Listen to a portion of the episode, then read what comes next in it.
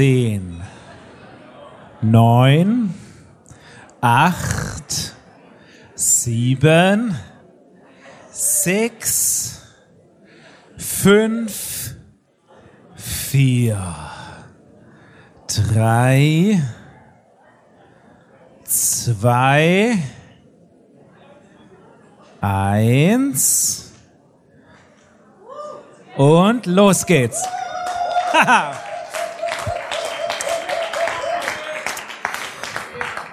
Und das Spannende ist, wenn eine Predigt losgeht, dass ich zuerst mal hier runtergehe und frage, was ist heute für ein besonderer Tag?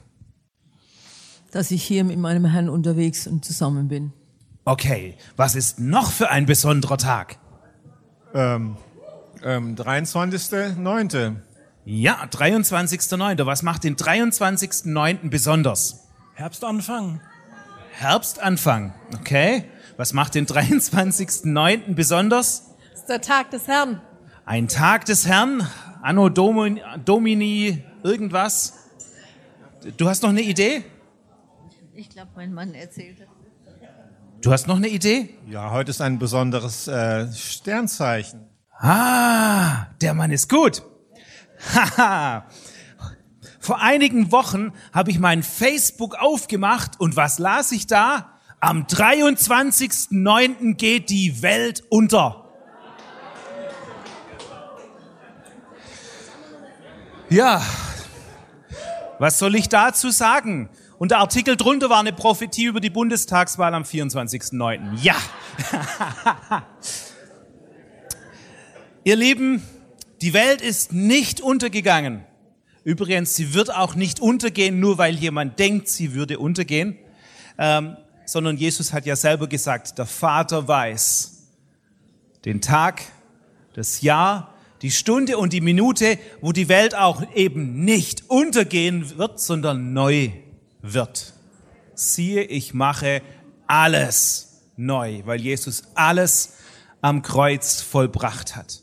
Aber ganz interessant, ähm, kaum war dieses am 23.09. geht die Welt unter draußen, gab es ein Buch und es gab ein Video und es gab lange Vorträge in YouTube mit Millionen von Klicks und dann kann man sich ungefähr ausrechnen, was diejenigen Leute, die das in die Welt gesetzt haben, ähm, damit verdient haben.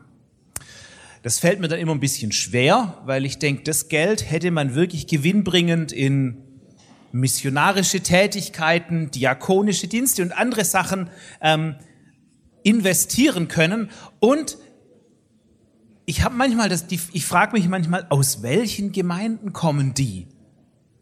Wer sagt den Leuten, wenn sie sowas im Hauskreis das erste Mal erzählen, Junge, deine biblische Grundlage stimmt nicht an dieser Stelle. Ja, bestimmt an vielen anderen Stellen auch.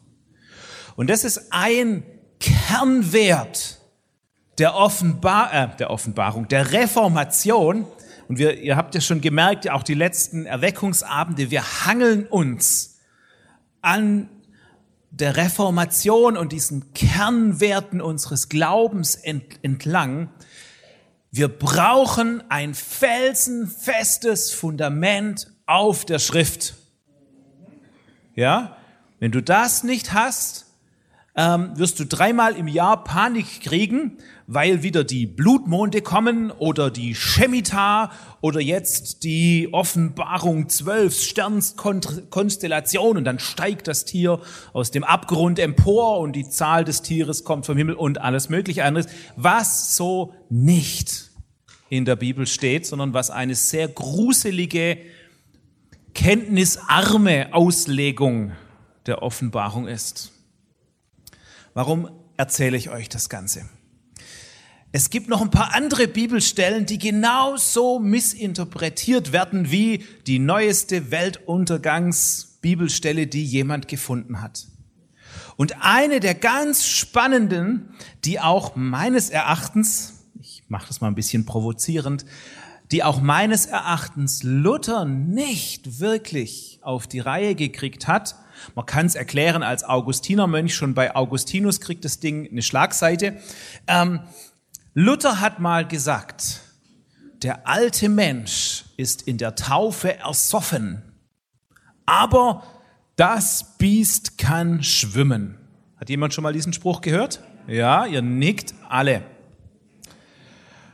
Ja, und das ist schon spannend, weil in der Bibel steht nirgends was von schwimmenden alten Menschen drin.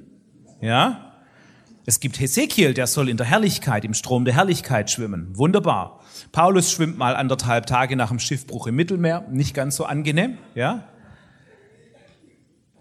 Aber was passiert, wenn wir dieses Zitat von Luther hören? Dann stehen wir doch da und denken, also Luther, Mensch, der war ja immerhin Profimönch, ja, und Doktor der Theologie, Reformator, eine prophetische Stimme im 16. Jahrhundert. Boah, ja, der hat die Bibel sogar ins Deutsche übersetzt. Der muss ja verstanden haben, was drin steht. Ehrlich, ich bin Lobpreiser und wenn ich manche Übersetzungen von Liedern sehe, habe ich auch manchmal das Gefühl, dass die Leute, die es übersetzt haben, nicht wirklich verstanden haben, um was das Lied geht. Ähm, so, Randnotiz. Ja. Ein Buch zu übersetzen heißt noch nicht zwingend, dass du verstanden hast, um was es geht und was drin steht. Und das Spannende ist, wenn wir dann aber trotzdem, ah, gibt's da nicht diesen einen Vers, Ah, sagt da Jesus nicht, ah, wer mir nachfolgen will, der nehme sein Kreuz auf sich. Und hat nicht der Paulus gesagt, ich sterbe täglich? Also wahrscheinlich lebt dann der alte Mensch doch noch. Und weil der so resistent ist, muss ich ihn, der hat nicht nur, wie war das, sieben Leben wie eine Katze, ja, den muss ich jeden Tag neu umbringen. Ja, stirb dir selber. Ihr Lieben, das ist keine gute Nachricht. Das ist eine Aufforderung zum kontinuierlichen Suizid. Ja, stirb dir selber. Ja, ich habe irgendwann mal, wo ich irgendeinen dicken historischen Wälzer gelesen habe, ähm, gelesen, es gibt einen, einen römischen Historiker, vielleicht kann mir jemand auch sagen, ich weiß nicht, ob es Josephus oder wie die alle, die Jungs da heißen, ähm, Tacitus, Plinius oder so, Us, ähm, wie die heißen, aber der hat gesagt, ich hatte drei Freunde, und durch ein Missverständnis, wie auch immer Missverständnisse im römischen Reich aussahen, wurden alle drei gekreuzigt und ich konnte ein Gnadengesuch erwirken und nach einer Stunde kamen sie runter und zwei sind trotzdem gestorben. Und man musste sie am nächsten Tag nicht nochmal kreuzigen. Wie kommen wir auf die Idee, dass wir dem Tod unseres alten Menschen nachhelfen müssten. Manchmal habe ich das Gefühl, dass wir als Christen denken, wir müssten immer noch irgendwas selber machen. Und sei es, dass ich mich umbringe. Ja, ich muss mir täglich sterben. Ähm, Paulus sagt auch, er stirbt täglich. Jetzt schreibt er das halt im Korintherbrief und er hat noch 15 Jahre weitergelebt nach dem Korintherbrief. Also so tot kann er nicht gewesen sein jeden Tag. Dass er jeden Tag in Todesgefahr war, wie er schreibt, von Juden und Griechen und Räubern und Übeltätern und richtigen Brüdern und falschen Brüdern, keine Frage. Er war täglich in Todesgefahr, aber gestorben ist er erst 62, 63, 64 unter Nero, da wo heute der Petersdom steht. Oder vielleicht woanders. Nicht wichtig. Ja? Wenn ich das berechne, das habe ich mal berechnet, wenn ich 60 Jahre lang Christ bin, wenn ich dann in die Ewigkeit gehe und mich jeden Tag selber kreuzige, macht das 21.000 Mal Kreuzigung. Ja? Das ist ziemlich viel. Das ist sehr schmerzhaft und du bist ziemlich tot hinterher. Ja? Und da fällt mir ein, in Johannes 10 steht auch nicht, dass Jesus gekommen ist, um uns die Fülle an Tod und Kreuzigung zu bringen, sondern er ist gekommen, dass wir das Leben haben und das Leben in Fülle. Und wenn du rauszoomst, Jesus ist ja für uns alle gestorben. Stimmt's? Ja, ja, ziemlich, ziemlich wichtige Grundlage. Jesus ist für uns alle gestorben. Und wenn man die Anzahl der Menschen seit Anbeginn der Schöpfung rechnet, wenn Jesus für jeden jeden Tag nochmal sterben müsste, wären das viele, viele Milliarden Mal. Aber Jesus ist nur einmal für alle Zeit ans Kreuz gegangen. Und dann war die Sache gegessen. Wir haben nicht umsonst gesungen, es ist vollbracht. Punkt. Und das Schöne ist, wir sind nicht die Ersten, die nochmal neu drüber nachdenken. Ja, kommt dann jemand und sagt, ich fühle mich mehr wie der Bademeister für meinen alten Menschen, so gut kann der schwimmen. Ja? Und das wollen wir uns ein bisschen genauer angucken. Das Erste und das Wichtigste ist, Jesus ist einmal gestorben. Wenn Jesus nur einmal sterben musste, wie oft musst du dann sterben? Oder wie oft musst du ans Kreuz gehen? Zehnmal? Täglich? Alle halbe Stunde?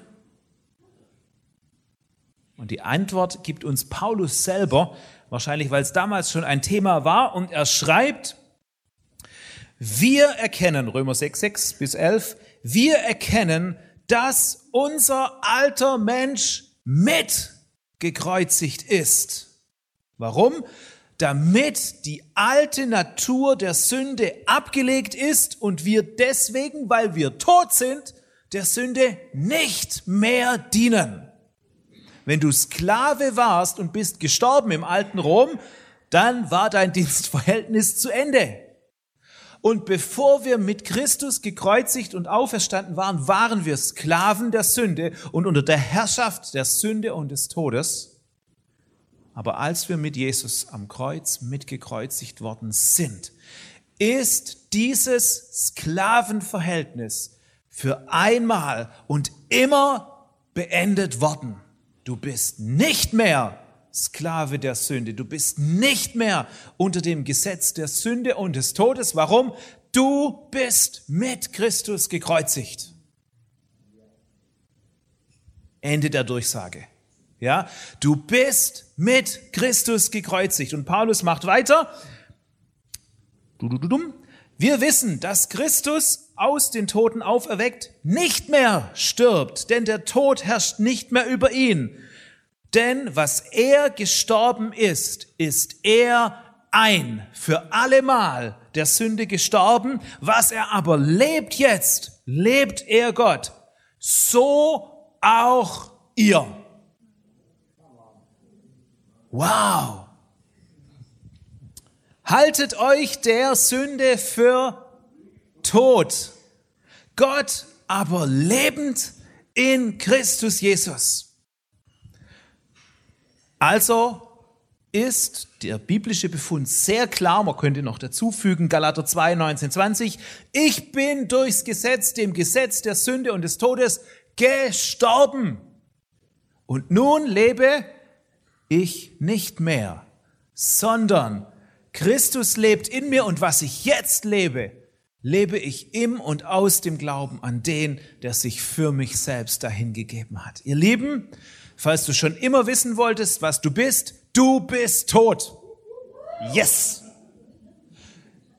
Und wenn du es hieß, du warst vorher Knecht der Sünde und des Todes, das hat dich automatisch zu einem todgeweihten Sünder gemacht, bedeutet es in dem Moment, wo du mit Christus am Kreuz gestorben bist, und dieses, diese Macht und diese Gesetz, dieses, dieses Knecht, diese Knechtschaft beendet worden ist, bist du durch das Mitsterben mit Christus unter dem Gesetz des Geistes und des Lebens und du bist kein Sünder mehr.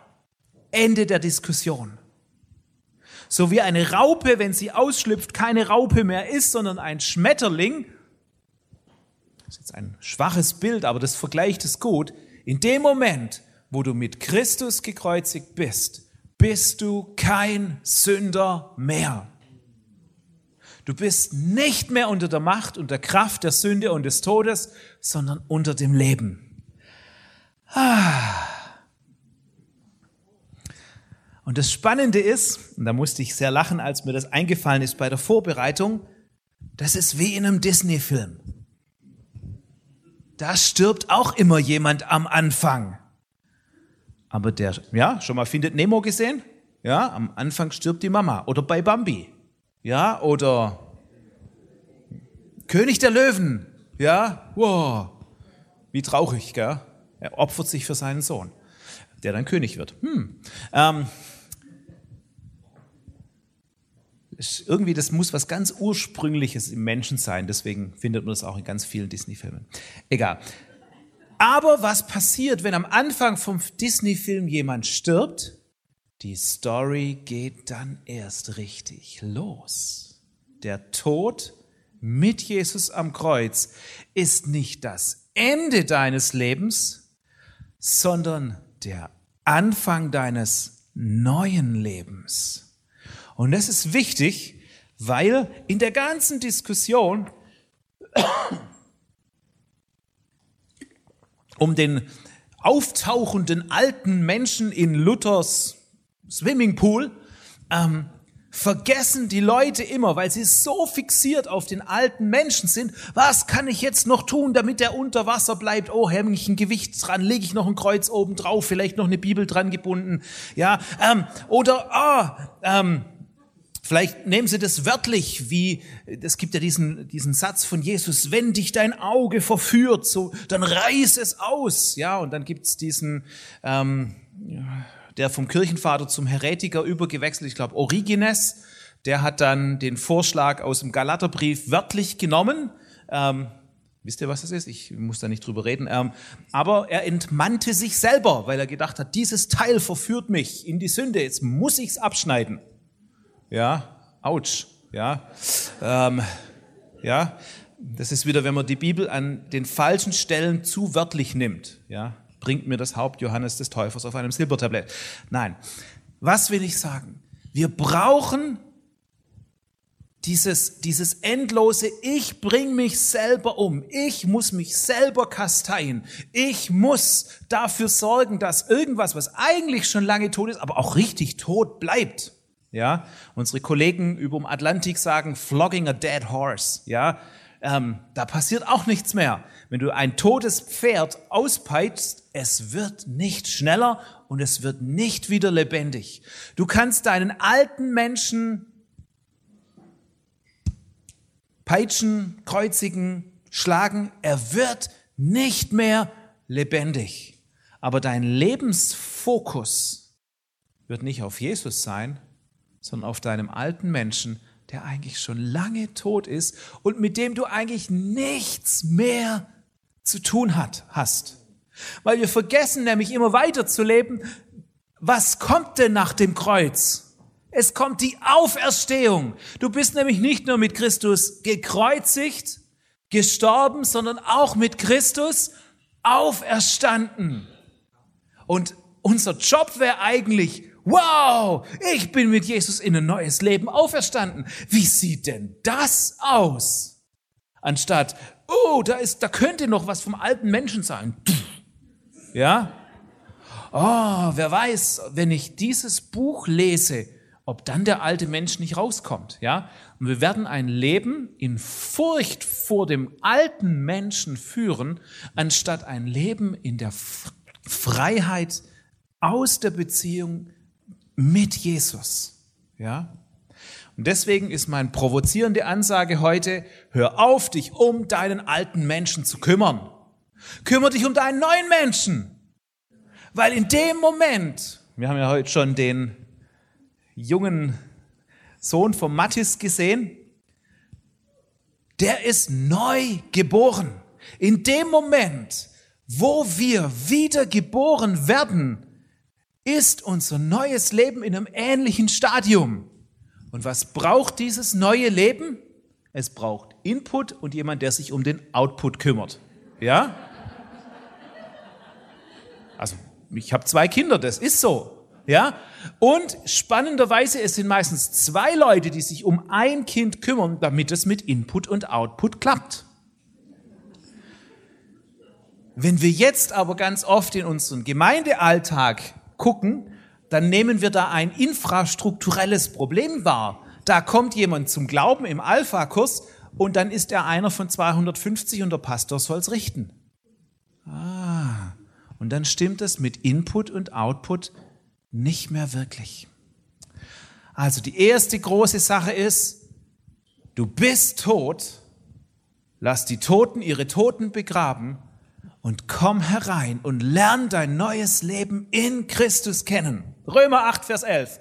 Wenn aber der Geist dessen, der Jesus aus den Toten auferweckt hat, jetzt in euch wohnt, so wird er, der Heilige Geist, der Christus auferweckt hat aus den Toten, auch dich lebendig machen.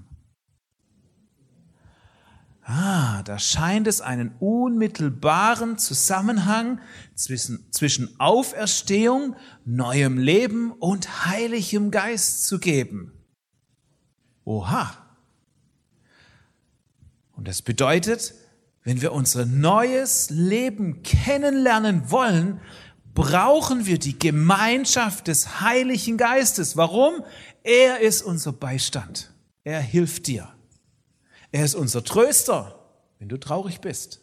Er ist derjenige, der Jesus ins Zentrum deines Lebens rückt. Er ist derjenige, der dich füllt ohne Maß. Ja, Jesus sagt, er gießt den Geist aus ohne Maß. Er ist derjenige, der kreativ das neue Leben in dir hervorbringt. Denn das Gesetz des, äh, also gibt es jetzt keine Verdammnis mehr für dich, weil du bist in Christus Jesus, weil das Gesetz des Geistes und des Lebens hat dich frei gemacht vom Gesetz der Sünde und des Todes. So viele durch den Geist Gottes geleitet werden, sie sind Söhne und Töchter Gottes. Denn du hast nicht einen Geist der Knechtschaft empfangen, wie damals, sondern du hast einen Geist der Kindschaft, der Sohn- und Tochterschaft empfangen, indem du rufst, aber Vater, denn der Heilige Geist selber bezeugt zusammen mit unserem Geist, dass wir Kinder Gottes sind. Lass uns noch mal kurz bei diesem neuen Leben, das da begonnen hat, bleiben. Und das Schöne ist, im Petrusbrief wird es sehr, der Petrus ist ja bekannt als jemand mit drastischer Sprache und der sagt, was Sache ist und manchmal ein bisschen zu viel. Ähm, der schreibt, ihr seid gezeugt aus ewigem Samen. Und im Griechischen steht da tatsächlich Sperma. Jetzt wissen wir aus Johannes 3, dass wir aus Wasser und Geist wiedergeboren sind in unsere neue Natur. Wenn wir jetzt den kleinen Sohn von Mattis angucken und ihm ähm, eine DNA-Probe machen würde, dann wären das in der DNA völlig logisch 50 Prozent Papa, Mattis, und 50 äh, Prozent Mama Alissa. Stimmt's? So Biologie, siebte Klasse war das, glaube ich, bei mir. Ähm, wenn wir aber jetzt, nachdem wir gestorben sind, mit Jesus und mit Jesus auferstanden, wenn wir jetzt in unser Leben hineinschauen,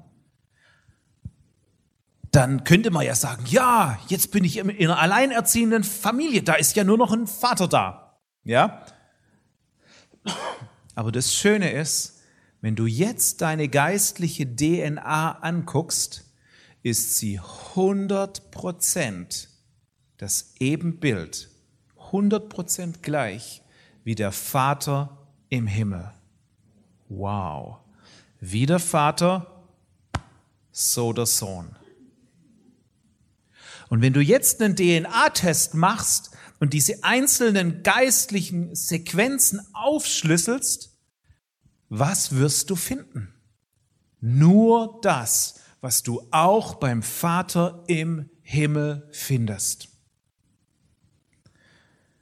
Und jetzt, ich mache, das ist ein bisschen ähm, rhetorische Fragen, ja? Nee, wie heißt das? Doch, rhetorische Fragen, gell? Ist der Vater im Himmel ein Sünder? Nein. Ja? Dann du auch nicht. Wo soll's denn herkommen? Es steckt dir nicht in den Genen. Ist der Vater im Himmel böse? Auch nicht. Dann du auch nicht. Ist der Vater im Himmel erfüllt von Hass und Bitterkeit? Nein, dann du auch nicht. Sondern der Vater im Himmel ist die Liebe selbst. Er war gut, er ist gut und er wird immer gut bleiben. Und du auch. Sollen wir noch ein bisschen weiter provozieren? Ist der Vater im Himmel krank? Nein. Ah. Ja. Ich habe heute auch schon. ja. Irgendwo gibt es da tatsächlich wo ein Problem, so es wird so konkret, ja. Ist der Vater im Himmel reich? Aha. Ich habe sowas von goldenen Straßen gehört. Hätte gerne einen Meter Gehweg, bitte. Ja. Wow, wenn mein Papa reich ist, dann steckt mir der Reichtum in den Genen. Wow. Hat mein Papa im Himmel Autorität? Aber hallo, der spricht und es geschieht. Das steckt mir auch in den Genen. Wow. Ja. Mein Vater hat die Welt durch sein Wort geschaffen, so komplex, da kommt kein neues iPhone 10 ran. Ja? ja? Und diese ganze Kreativität steckt in mir. Wow, ich muss ziemlich cool sein. Ich sehe ja aus wie das Ebenbild Gottes. Stimmt, habe ich schon mal gelesen. Ach, das hat der da gemeint mit dem Adam und der Eva. Ihr Lieben, das ist dein neues Leben. Dein neues Leben ist heilig, weil dein Vater heilig ist. Dein neues Leben ist voller Fülle, weil dein Vater die Fülle selbst ist. Dein neues Leben ist erfüllt von Liebe, von Frieden, von Freude, von Glück, von Gerechtigkeit, von innerem und wer weiß auch äußerem Reichtum, weil das Äußere zieht ja gerne dem Inneren nach. Weil dein Vater im Himmel genau so ist. Und spätestens jetzt, ich sehe, ihr seid alle gut erzogen. Ähm, auf dem Seminar sehe ich dann, ich, hier ist es ein bisschen schwieriger, weil so, ja, zu sehen, aber auf, auf den Seminaren, wenn ich sowas sage, gibt es dann die Ersten, die sich gerade überlegen, ob sie mir jetzt die Bibel an den Kopf werfen oder doch ihr Notebook, mit dem sie mitgeschrieben haben, oder vielleicht einen Schlüsselbund oder vielleicht finden sie auch noch ein Taschenmesser. Ja? Warum? Weil wir gucken unser eigenes Leben an und sagen, ich sehe es nicht. Ich merk's nicht. Ich spür's nicht. Wo ist's? Wo ist es? Ja? Wow. Und das ist das, was ich vorher versucht habe anzureißen. Eigentlich braucht ein Baby Eltern, die, es sich, die sich bei Tag und Nacht um das Baby kümmern, bis das Baby laufen kann, bis es sich selber versorgen kann. Und ich habe zum Beispiel diese Predigt das erste Mal gehört, als ich an die 30 war. Und ich habe versucht, alle Argumente zu finden, warum ich noch ein übler Sünder bin. Ja, und hinter mir, weil ich an der Letzte bin, klappt dann die Himmelstür zu und dann war es gut und gerade noch reingeschafft. Ja? Und ich habe mir überlegt, ja, bin ich so, so, ich, ich war der optimale Kandidat für ein Heilsgewissheitsseminar. Schon mal davon gehört? Coole Sache, ja? Und das Spannende ist, ich guckte in den Spiegel und dachte, echt jetzt? Die haben, ja, und es gibt natürlich wunder, wunderbar viele Bibelstellen dazu. Aber ich habe gemerkt, das alles hat mit dem Heiligen Geist zu tun. Warum? Der Heilige Geist selber möchte die Liebe des Vaters in unser Herz ausgießen. Römer 5, Vers 5. Ja, wenn ich das noch nie gehört habe und noch nicht gelernt habe, mein Herz zu öffnen oder einfach mal den Heiligen Geist machen zu lassen, dann kann es sein, dass es echt schwierig ist, dass die Liebe ankommt. Oder Fülle, Johannes 3, 34. Ich, Jesus sagt, der Vater gießt den Heiligen Geist aus ohne Maß. Ja, es ist gerade Oktoberfest und, und Volksfest. Da gibt's ein Maß. Ja, das ist ein Liter. Und die Experten, wie viel kriegt man da so hin? So zwei, drei Maß am Abend, sieben, acht, neun, zehn. Ich, ja, ja, hatte, ja. Und noch viel besser, der Heilige Geist gießt aus ohne Maß. Du hast eine Standleitung zum Weinfass des Heiligen Geistes. Ja? Hoho. Ja? Und wir fragen uns ja manchmal immer noch, warum kommen die Leute an Pfingsten auf die Idee, dass die Jünger betrunken sind? Ja, weil es so aussah. Ja? Paulus sagt später, besauft auch euch nicht mit Ersatzstoffen, sondern besauft euch am Heiligen Geist. Auch wenn es genauso aussieht und ihr vielleicht nach außen genauso hackedicht aussieht. Da ist die Fülle des Heiligen Geistes. Ja, wenn du das mal erlebt hast, da rollst du auch rum. Ja? Und jetzt mit dem Sprechen, das wird echt schwierig, ja? Genau. Und das nächste ist, wir brauchen die Wahrheit des Heiligen Geistes. Jesus sagt in, in Johannes 16, er ist der Geist der Wahrheit. Ja, es gibt zu viele Fake News über dich, über Gott und über den Rest der Welt. Du musst wissen, wer Gott wirklich ist. Und der Heilige Geist ist derjenige, der es dir offenbart. Und er offenbart dir, wer du bist. Sein Geist gibt Zeugnis unserem Geist dass wir Kinder Gottes sind. Und wenn du tiefer rein möchtest, Halleluja, der Heilige Geist ist der Erste, der mitmacht, weil das ist sein Ding, ja? Wenn du in deinem Leben bist und du brauchst Kraft, dann brauchst du mehr Heiligen Geist. Apostelgeschichte 2, 28, wartet in Jerusalem, bis ihr Kraft aus der Höhe empfangt. Dynamis, Dynamis im Griechischen. Da kommt unser Wort Dynamit her. Wenn du mal so richtig die Bombe sein willst, du brauchst Heiligen Geist und machst Bäm. Ja? Und dann staunst du über dich selber. So wahrscheinlich wie die Jüngerkollegen an Pfingsten über Petrus gestaunt haben und gesagt haben, hat er zwischendrin mal schnell Theologie studiert? Ja? Aber wupp, reißt er die Predigt runter und 3000 Leute bekehren sich. Ja, das hat, ich kenne keinen Bericht, wo sich 3000 Leute bei Jesus bekehrt hätten. Ja, 5000 haben zu essen gekriegt und 4000, aber bekehrt haben sich 3000 bei Petrus. Ja, und dann nochmal ein paar tausend mehr. Ja, ruckzuck Megachurch. Das ist die Dynamis des Heiligen Geistes und Heilungen, Zeichen, Wunder am laufenden Band. Wenn du diese Power in deinem Leben noch nicht findest, brauchen wir mehr Heiliger Geist. Was haben wir noch? Ha, Paulus schreibt, das Reich Gottes ist nicht Essen und Trinken, zwischendrin auch, sondern Gerechtigkeit, Friede und Freude im Heiligen Geist. Wenn du irgendwo hinkommst und da herrscht nicht Gerechtigkeit, Friede und Freude, dann ist da das Reich Gottes noch nicht ganz da. Dann bist du der, der das Reich Gottes mitbringt und du brauchst den Heiligen Geist, dass es sich durch dich ausbreitet und göttliche Gerechtigkeit, Friede und Freude aufgerichtet wird. Yes. Ja? Was haben wir sonst noch?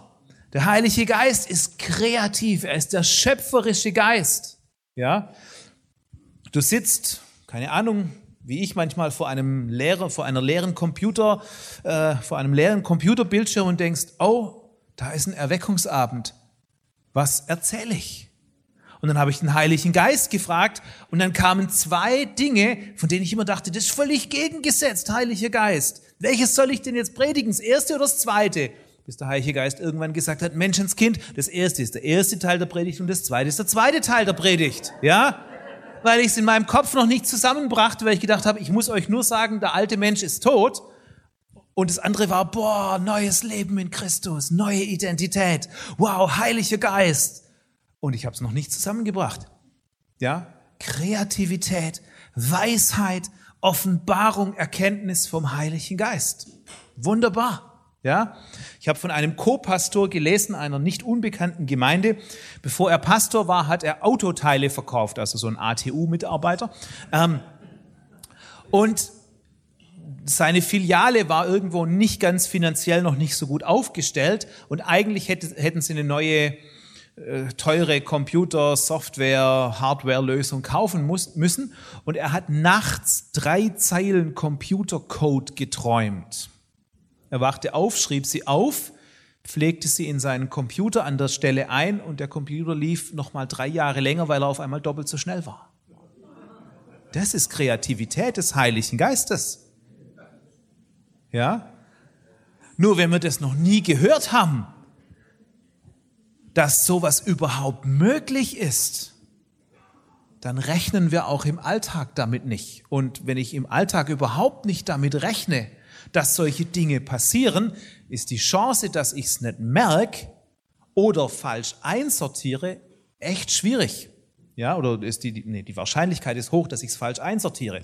Mir selber ging es so, wann immer ich wild gebetet habe, hat es angefangen zu britzeln bei mir im Körper. Und ich habe immer gedacht, ich habe mal gelesen, das ist ein Zeichen von Hyperventilieren. Also habe ich aufgehört mit Beten und habe die Luft angehalten. So bis kurz vor schwarz, ja? Und irgendwann mal, das weiß ich noch, da hat der Klaus Maser und die Anne mit mir gebetet und ich fing wieder an, oh, es bitzelt alles, es bitzelt alles. Hey, könnt ihr kurz aufhören? Ich, ich muss Luft anhalten, ich hyperventiliere. Und die beiden guckten mich an und sagte, sagten, du schnaufst die letzten zehn Minuten völlig normal. Und wahrscheinlich ist auch dein Herzschlag normal. Ich glaube, du verwechselst Hyperventilieren mit der Gegenwart Gottes und der Kraft, die gerade fließt. Und ich stand da und sagte, gute Güte, hätte mir das vor fünf Jahren jemand gesagt, ich wäre ja glücklich gewesen. Ich habe die Kraft Gottes gespürt. Ja, sie ist in mir. Ja. Wir müssen diese Dinge kennenlernen und erleben und dann muss es uns vielleicht auch jemand erklären. Ähm, damit wir endlich an diesen Punkt kommen, dass wir sagen, wir brauchen das jeden Tag und lieber machen wir uns einmal mehr zum Affen mit und für den Heiligen Geist, anstatt es verpasst zu haben. Ja? Ha, Herrlichkeit und Lobpreis. Wo der Heilige Geist ist, werden wir so auf Jesus zentriert, wir, wir sind völlig gaga für Jesus. Ja? Ähm, ich, es gibt Momente, da könnte ich einfach im Lobpreis nur dastehen und eine Stunde lang Jesus singen. Und für mich ist das das Schönste und Kreativste, es, und es kann auch nur Eingriff sein. Wenn du aber in dem Moment nicht den, die, diesen Fluss des Geistes wahrnimmst, eine Stunde, wenn jemand eine Stunde lang den gleichen Akkord und den gleichen Text singt, ey, das ist echt langweilig. Ja? Das ist zwar, äh, man könnte es zwar noch als Minimal Music verkaufen oder so, oder ähm, so äh, Chill, Chill Dubstep oder so, oder Chill Mucke oder so, so. Ja, aber hey, eine, wenn eine Stunde jemand nur Jesus singt, ah, das ist schon repetitiv, ja. Und, aber da ist Herrlichkeit und Lobpreis, ja. Da ist doch wurscht, wie viele Seiten kaputt gehen.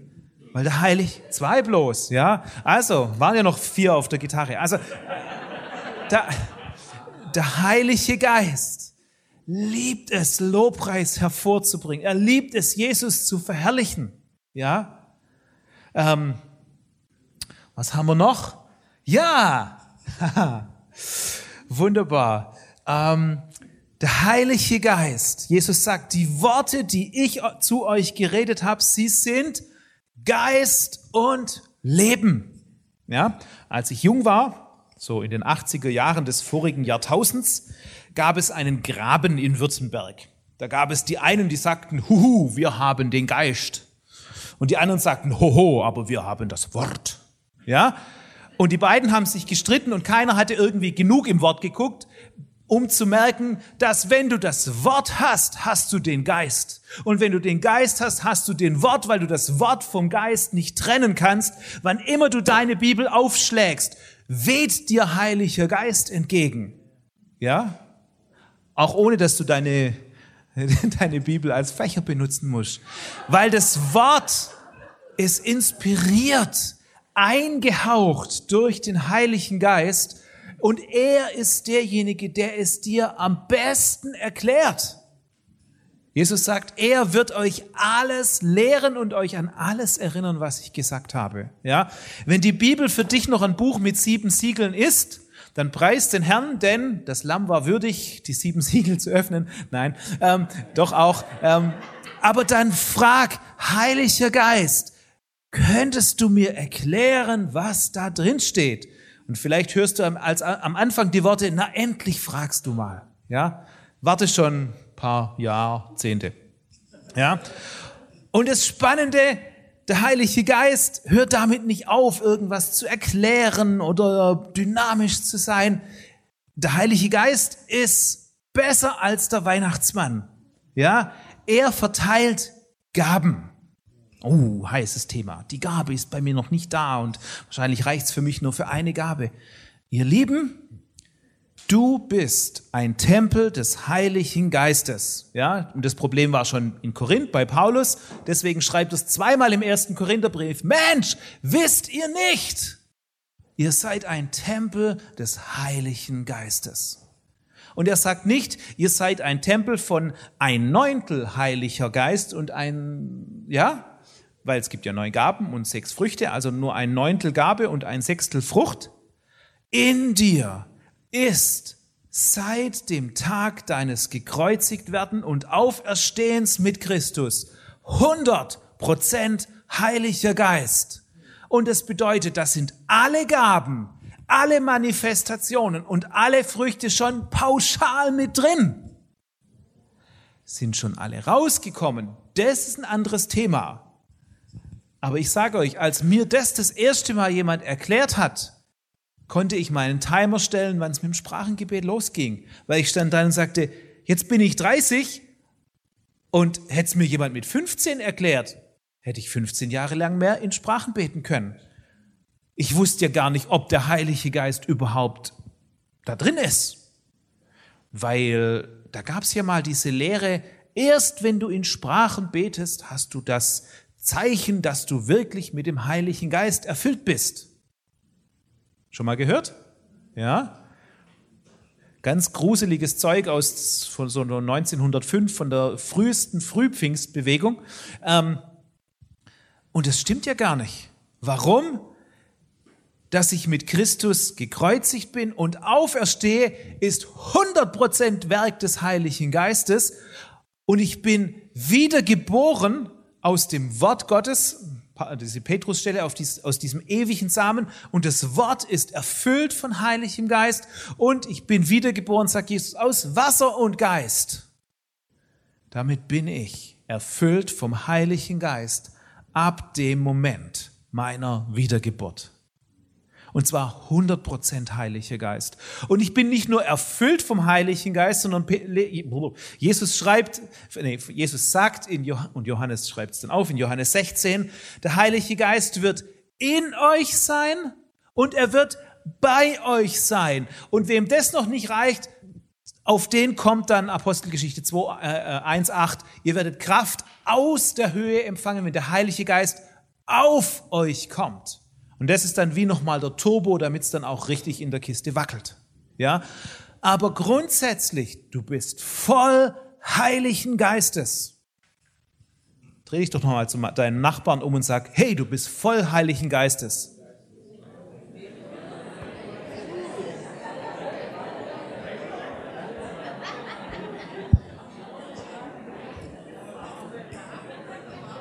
Und falls dein Gegenüber das noch nicht glauben kann, weil er es heute zum ersten Mal gehört hat, sag's ihm nochmal.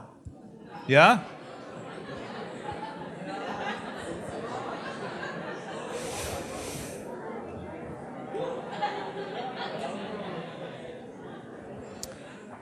Puh. Also, ich bin gekreuzigt mit Christus. Ich bin, äh, ich bin gestorben mit Christus, ich bin auferstanden mit Jesus und ich bin erfüllt mit dem Heiligen Geist. Wow.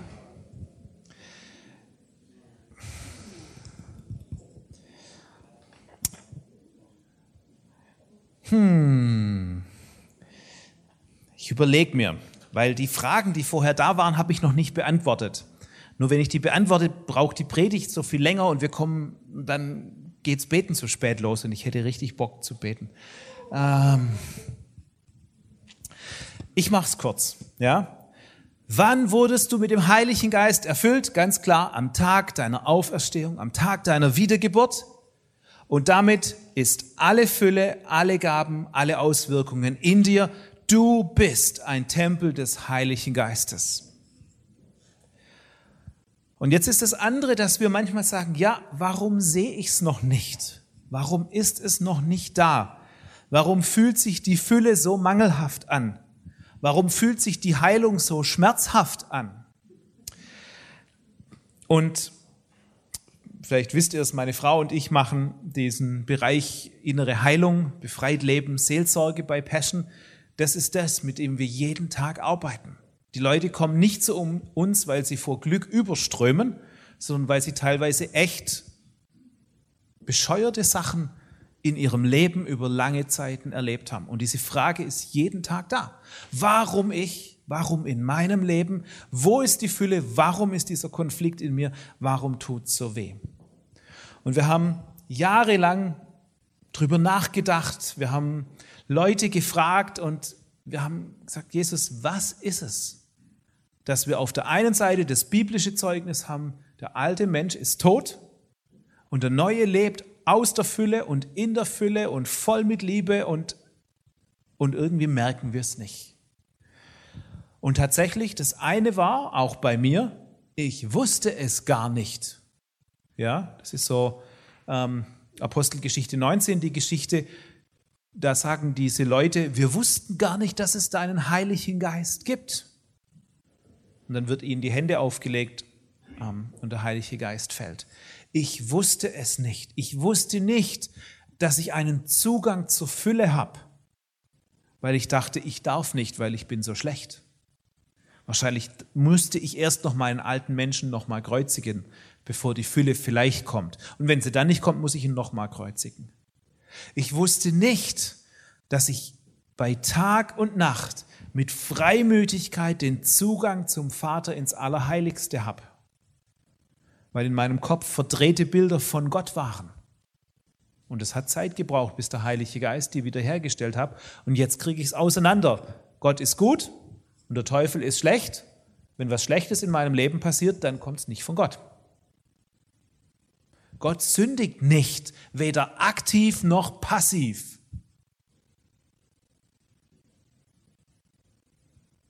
Ist noch nicht ganz gesickert. Gott sündigt nicht, weder aktiv noch passiv. Punkt. Ja. Aber da, wo wir in uns Konflikt und Schmerz erleben, was ist da das Problem? Und aus meiner eigenen Geschichte und aus vielen Hunderten und Tausenden an Gesprächen denke ich, das ist mein Stand der Offenbarung hier und heute, in dem Moment, wo wir aus Gewohnheit, aus Prägung und aus, aus logischer Erfahrungsschlussfolgerung versuchen, Teile des alten Menschen in unseren neuen Menschen einzusetzen, da entsteht Schmerz und Konflikt. Das ist ungefähr so, wie wenn du sagst, eigentlich ist meine Lunge ganz okay, aber ich tausche sie jetzt gegen eine schrumpelige Raucherlunge aus. Dann wird's kurzatmig. Ja, und das tut weh. Und dein Körper spürt es und es wird eine ganz normale Abstoßungsreaktion geben. Wie wird diese Wahrheit des neuen Menschen in uns gefestigt und angelegt?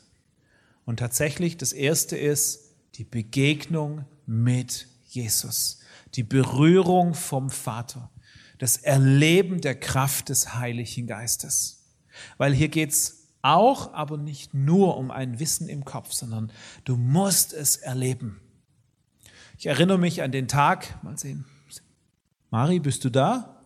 Ah, ja, der Mari da hinten hat auf einem Jugendcamp für mich gebetet und ich bin das erste Mal umgefallen und habe eine Dreiviertelstunde im Heiligen Geist gelacht. Ähm, ich weiß nicht mehr viel, aber als ich wieder aufstand, war es eine Dreiviertelstunde später. Was ist passiert während dieser Zeit? Ich habe gelacht und eine Lüge nach der anderen fuhr mir wie so ein News-Ticker am, also vor meinem inneren Auge vorbei. Und auf einmal merkte ich, wie lächerlich diese Lügen des Feindes über mich sind.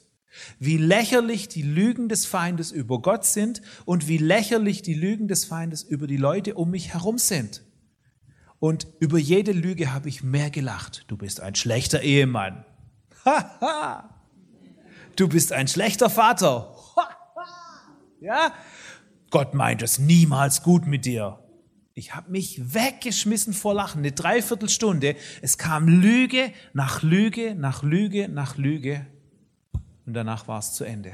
Ja, also nicht zu Ende im Sinn von, sondern ich bin aufgestanden als jemand, der war erleichtert, weil ich auf einmal gewusst habe, natürlich, Gott hat mich zu einem guten Ehemann und Vater gemacht. Und natürlich, es gibt immer noch was an Kommunikation und Eheseminar zu lernen, keine Frage. Aber grundsätzlich ist alles da, um eine göttlich perfekte Ehe zu führen, um ein guter Vater für die Kinder zu sein. Wunderbar. Ja? Und in dem Moment, wo Leute Jesus begegnen, sei es in der Tiefe des Herzens oder du stehst irgendwie, jemand betet und dich trifft der Schwinger der Faust des Herrn, warum nicht? Ja? Auf einmal klären sich diese tiefsten und schmerzhaftesten Lebenslügen. Ich war allein und Jesus war nicht da. Und dann ist mir all das Furchtbare passiert. Und auf einmal begegnen solche Menschen Jesus und merken, Jesus war da. Und er wartet nur drauf, dass ich diesen Schmerz loslasse und diese Anklage ihm gegenüber, damit er sie tragen kann und dass er an dieser Stelle mein Herz füllen kann. Es braucht die Begegnung. Und es braucht den Glauben, dass Jesus schon in dir ist und deswegen die ganze Zeit dir begegnen kann. Und dass du ein Tempel des Heiligen Geistes bist und die ganze Zeit die ganze Kraft des Heiligen Geistes in dir ist. Ja?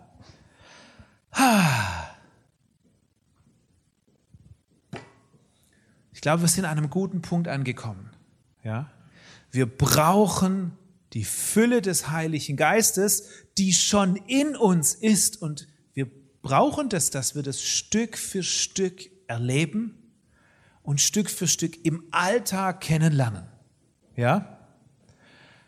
Selbst wenn manches gefühlt noch nicht klappt, ist es ein Grund, mich tiefer in dieses Meer des Heiligen Geistes hineinzuwerfen und von ihm zu empfangen.